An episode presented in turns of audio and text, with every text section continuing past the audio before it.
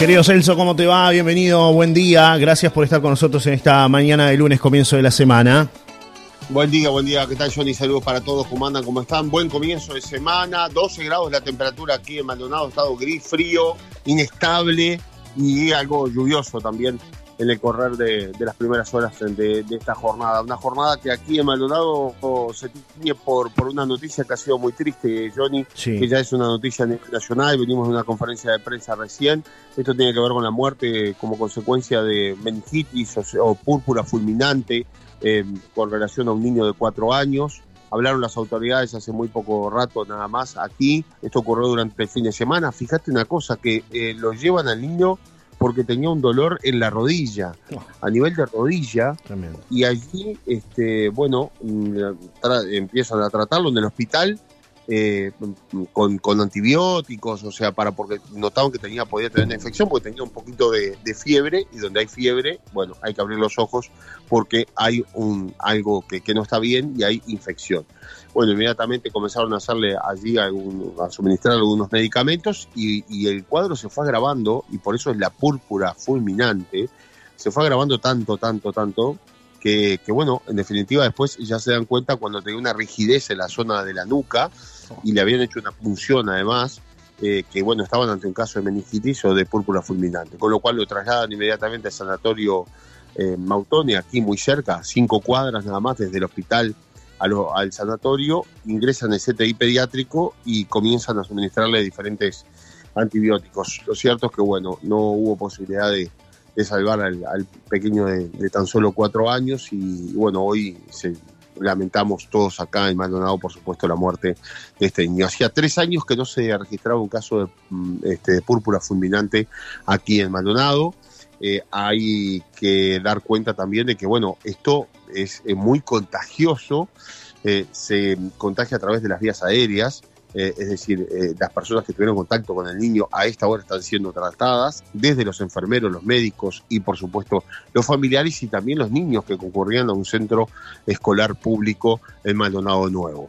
recién estuve en el hospital y bueno, hay gran congoja por supuesto allí este, por parte de todos quienes trabajaron en, en tratar de salvarle la vida a este niño. Lo importante, bueno, lo que este, dan cuenta los médicos aquí de, es de que en definitiva esto, este, nada, sucede una vez cada tanto y hay que estar atento a los, a los síntomas. Muchas veces la evolución es buena y se logra salvar al niño, pero hay casos puntuales, eh, Johnny, aislados, como en este caso, eh, que el niño no, no, eh, todo depende vamos a decir, de, la evolución, y, pero en realidad también de las defensas que tenga el cuerpo eh, de, cada, de cada menor, ¿no? de, cada persona o de cada eh, ser humano, vamos a decir, ¿no? porque también hay no solamente niños, si bien prevalecen niños de menos de 5 años, este tipo de situaciones se ha dado, se ha registrado en, personas mayores y niños este, más, más grandes, ¿no? También. Así que eh, no hay una, una, una, cuestión de simplemente estar atento ante cualquier tipo de síntoma, dolor que haya y bueno, consultar y que el médico, y, que se actúe rápido, ¿verdad? Eso es lo, más importante. Los médicos tienen, la tienen clara en relación a todo esto, pero fíjate que se inicia en una rodilla, en un dolor de rodilla de un niño de cuatro años. ¿eh? Increíble, increíble, sí, sí, Celso. Y termina a las pocas horas. El meningococo es cómo funciona. De la misma función, de la misma manera a ver, hay muchos, muchos, y yo no soy médico, pero para que algo genérico, ¿verdad? Les estoy explicando. Sí. Eh, hay, hay muchos, muchos, este, eh, mucha cantidad de meningococos de diferente tipo de cepa, ¿no? O la serología que le llaman ellos. Eh, entonces son cientos de, y, y, bueno, algunos son mucho más leves que otros.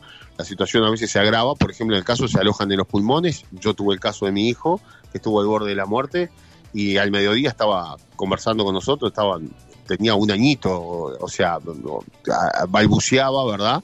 Pero ya veíamos que había algo allí que, le implicaba un problema para respirar y para la noche ya estaba intubado y, en una situación realmente muy grave. Eso para que tengan una idea de lo que es la evolución de una situación de, un meningococo, ¿no? O sea, es muy grave. Pero los médicos, este, afortunadamente, lo, lo manejan. Lo importante es que cuando empecemos a ver algún tipo de síntoma, fundamentalmente en menores, en niños muy chiquitos, inmediatamente acudir al médico, ¿no? Y empezar a, porque después viene toda esa cadena. En el caso de que lo lleve al médico, el médico este, general lo manda al pediatra, el pediatra lo examina, lo ve, lo manda a Entonces, bueno, hay que darle tiempo también a los médicos a que hagan el diagnóstico, ¿no? En este caso, fíjate que este, la evolución va dando determinados síntomas y ahí se van dando cuenta hasta que el niño ingresa el viernes de noche al, hospital eh, y muere el sábado al mediodía y ya estaba en el CTI del Mautone. O sea, imagínate que hubo que se trabajó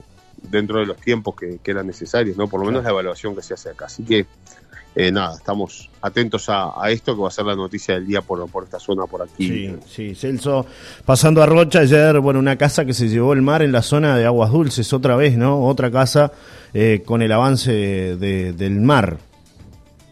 Sí, algo que, por ahora no, no, no, no, se le ha encontrado solución. Eh, bueno, la Intendencia están en un proyecto allí con los vecinos y demás para tratar de hacer algo para recuperar la playa y para que no le siga tirando las casas abajo, ¿no? Eh, pero bueno, eh, por ahora no, no hay una solución a, la vista, la inversión sería millonaria, pero por otra parte las pérdidas son millonarias también. Esta casa no era un ranchito, sino que era una casa eh, y hay muchas casas que, como ya estamos en la cuarta línea desde que se las empezaron a tirar, entonces empezó el mar a comerse las casas, ya son, son casas realmente muy bien, bien armadas y mucha gente que hasta paga sus impuestos, ¿no? O sea, no estamos hablando de, casas que, de lugares que se han ocupado, como en alguna ocasión, ahí en, primera línea del mar, que se instalaban con esos ranchitos, sino que bueno, ya son casas de mayor porte. Hay mucha preocupación allí en Aguas Dulces y ahora bueno una casa entonces que una casa que prácticamente quedó partida al medio no en este caso las imágenes son impactantes. Sí.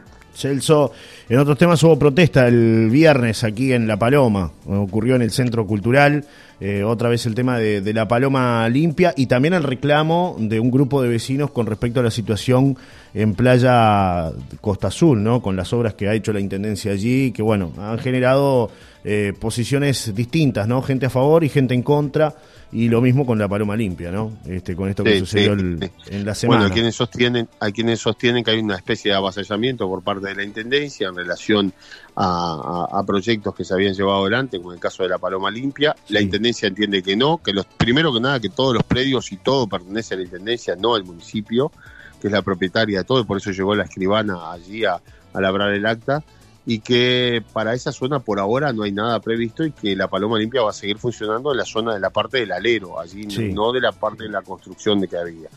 Pero que en definitiva esa es la puerta de entrada a los balnearios más importantes de Rocha y que bueno, mm, en un futuro no muy lejano se prevé o se pretende hacer tener algo de valor allí en ese lugar. Claro. En algún momento se habló de una estación de servicio, incluso hay un audio así que compromete al, ex jefe de custodio, de, la presidencia, Astesiano, que hablaba justamente de, en un audio por así una estación de servicio y que en definitiva no se había podido concretar. Pero bueno, son todas este, conjeturas. Hablamos con el intendente, consultamos al intendente sobre el tema.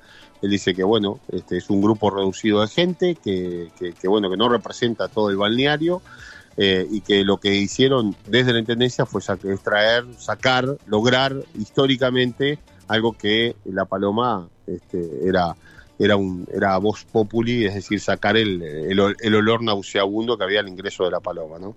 Y que bueno, este, en definitiva, eh, que eso eso fue lo que lo que se intentó hacer, lo que se hizo y que bueno ahora lo, condenan un poco por eso, pero que no hay nada nada extraño detrás de todo esto, fue lo que nos dijo el intendente en una eh, charla este, por fuera, vamos a decir, ¿no? Ayer igual este, brindó algunas declaraciones a Canal 10 y, manifestó que mm, posiblemente también se maneje la posibilidad de que ahí se lleven adelante las piscinas de decantación de eh, lo que tiene que ver concretamente con el saneamiento, Celso, ¿no? En algún momento se habló de, este tema y ayer lo mencionó el intendente, eh, en ese predio, ¿no? Sí, a ver, sacar, perdón, sacar el basurero, eh, lograr sacar el basurero, sacar el, olor y todo lo demás y colocar piletas de decantación, eh, que en realidad las piletas de decantación, para los que no saben lo que es, es decir, es de donde se deposita toda la materia y se decanta justamente, ¿no? O sea, se hace todo un proceso. Aquí en la zona del Jahuel, esas piletas de decantación del saneamiento han creado un problema gigantesco, ¿no? Eh, tanto es así que había una zona destinada para una zona franca y los inversores dijeron que no, porque era imposible estar al lado de la, de la planta donde justamente están las piletas de decantación. Yo lo escuché ayer al intendente, no sé si esa será la solución. De repente, si están hablando de una mejora y que es la puerta de la paloma, en definitiva, no sería la mejor solución poner las piletas de decantación en ese lugar, ¿no? Claro. Pero, y a nadie le cabe duda que ese es un lugar estratégico, fundamental, lindo para otro tipo de, emprendimiento, ¿no? Eh, y yo creo que hay lugar para todo en La Paloma también, ¿no? para La Paloma para este proyecto muy importante que está haciendo toda esta gente, de, nada menos que de algo que es eh, que fueron premiados porque en realidad es así. En el mundo eh, vamos en la línea de todo lo que tiene que ver con, la reconversión, la, reutilización de los, de los diversos elementos, ¿no? Y este es un proyecto muy interesante, muy bueno y además hay mucha gente atrás de, todo esto. Habría que buscarle un lugar y esto se, a ver, me parece que es un tema de conversarlo entre las autoridades antes de llegar a esto, ¿no? Es decir, che, a ver, está bien, me, me, pedís el terreno, pero ¿para dónde lo llevo? ¿A dónde vamos? Ya que la intendencia tenía de todo, que le dé un lugar acorde eh, o que construyan o que le hagan algo. O sea, tiene terreno por todos lados la intendencia también, ¿no? Entonces solucionas un problema y no creas a veces esta esta división entre, entre una parte y otra, ¿no? Claro, claro. Que no es la primera vez que se da, ojo, porque también recordemos que ya se había dado en la época de, de Artigas Barrios, ¿no? Cuando eh, Alcides Perdomo, yo recuerdo, estaba ahí una mañana, eh, se para frente a las máquinas y que estaban construyendo el camino de los camiones, ¿no? Eh, y, este, y en definitiva lo que reclamaba en aquel momento eh, el ex alcalde de La Paloma era justamente que no lo, no, lo, pasaran por arriba, claro. literalmente, ¿no? Es decir, con, con esas maquinarias no lo Y ya en aquel momento hubo rispidez, recordemos que participó hasta la Guardia Republicana con un ómnibus y hubo una represión muy importante allí, ¿no? Y eran este, del mismo palo, es decir, mismo gobierno. Este tipo de cosas se da por lo que ya hemos explicado un millón de veces acá. Eh, no estamos preparados para un tercer nivel de gobierno. Quieran, le guste o no le guste a quien sea, es, la realidad. Eh, es decir, porque hay cosas que no están claras y entonces hay potestades que si que tiene el alcalde, pero que en realidad después pasa el, intendente te pasa por arriba, o no te da las oportunidades, o no te da las posibilidades a través de lo económico, o no te, o sea, te ahorcan por todos lados. Cuando querés acordar no, no podés hacer mucha cosa. Entonces, ¿hasta dónde manda el alcalde y hasta dónde manda el intendente? Si cuando la cosa aprieta llega el intendente y da la orden, como en el caso de aquel de, de la situación de la, de la de la vía esa de los camiones. O sea, la, intendencia del intendente siguió para adelante y la obra se hizo y ahí está la obra. Y ahora pasó lo mismo en el allí en el vertedero, en el ex vertedero. Es decir, recuperamos el lugar y llegan escribana, te hacen un, abro un acta y, no te podés eh, eh, poner en contra porque en realidad estás incurriendo en un desacato. Podés terminar en la justicia. Entonces, todo un lío que Sí, muy complejo. No está muy claro. O sea, en otras partes del mundo hay otro tipo de. O sea, las leyes son diferentes. Y para, para llevar adelante un tercer nivel de gobierno, o sea, donde haya respeto, tenés que tener el amparo de las leyes. Y en el Uruguay, los alcaldes no tienen amparo de leyes ninguno. Claro.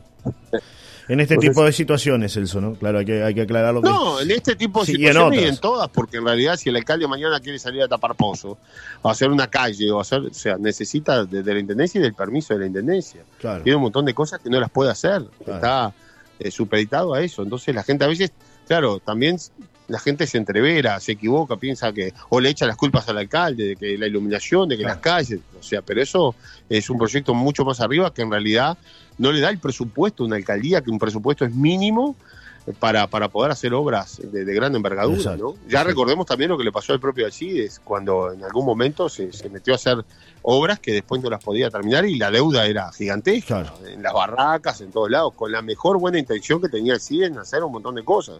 Pero no tener recursos. Entonces, al no tener recursos y no poder disponer de los lugares, la alcaldía no puede disponer de un lugar que sea de la intendencia, porque viene el intendente, te manda otra vez la escribana, te manda la policía y te va a sacar. Entonces, ¿cuál es la solución? Consenso, llegar a un consenso, reunión. Pero si el intendente no le atiende el teléfono al alcalde y estamos en esa situación, es difícil. Es grave. Digo, ojo que no se da solamente la paloma, no, no, no, muchos lugares, ¿no? A ver, yo reitero, se dio aquí en Maldonado, que la cosa es totalmente, a veces dicen, es, la panacea, pero se daba este, con, con cuando eh, Invernici era el alcalde de Piriápolis, ¿no? De Piriápolis, nada menos. Claro. Es decir, se quejaban de que no había maquinaria, de que no había ayuda, de que no había dinero y, un, y un, y un eh, municipio sin presupuesto, olvídate. Celso, Porque todo, por acá me mandan algunos mensajes. Este dice: Buen día, Johnny Celso. Es una locura eso de poner las piscinas allí. Denota la falta de planificación sobre los proyectos. Molesta el atropello y la falta de diálogo. Antes de sacar un proyecto tan importante, se debía haber conversado sobre la reubicación. Buena jornada para todos, dice Silvia, este que, que realiza este, este claro, planteo. ¿no? apostar al diálogo y a la, y a la- y a la- y a Claro. la negociación. No, decir, y si es algo que está funcionando bien, en el caso de la Paloma Limpia, si está funcionando bien y si está teniendo el No reconocimiento. tenés por qué, no. Claro. Ojo que desde la intendencia se está diciendo que no se sacó, ¿no? Claro. O sea, eh, no es que se haya sacado. Hay gente que entiende que se saca o que se pretende Claro. eliminar. No, no. El proyecto está, eh, pero, eh, lo- claro, te sacan de la casa y te envían al alero. A ver, para que tengas una idea. Esa es la realidad Claro. de, de la cuestión.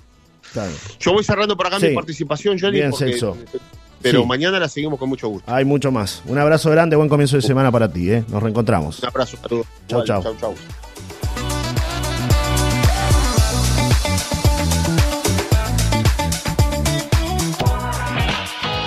Noticias en Solar y Radio. Celso Cuadro en Maldonado, Johnny Casela, Gerardo Martínez en Rocha. Todo lo que está pasando a cada momento está aquí.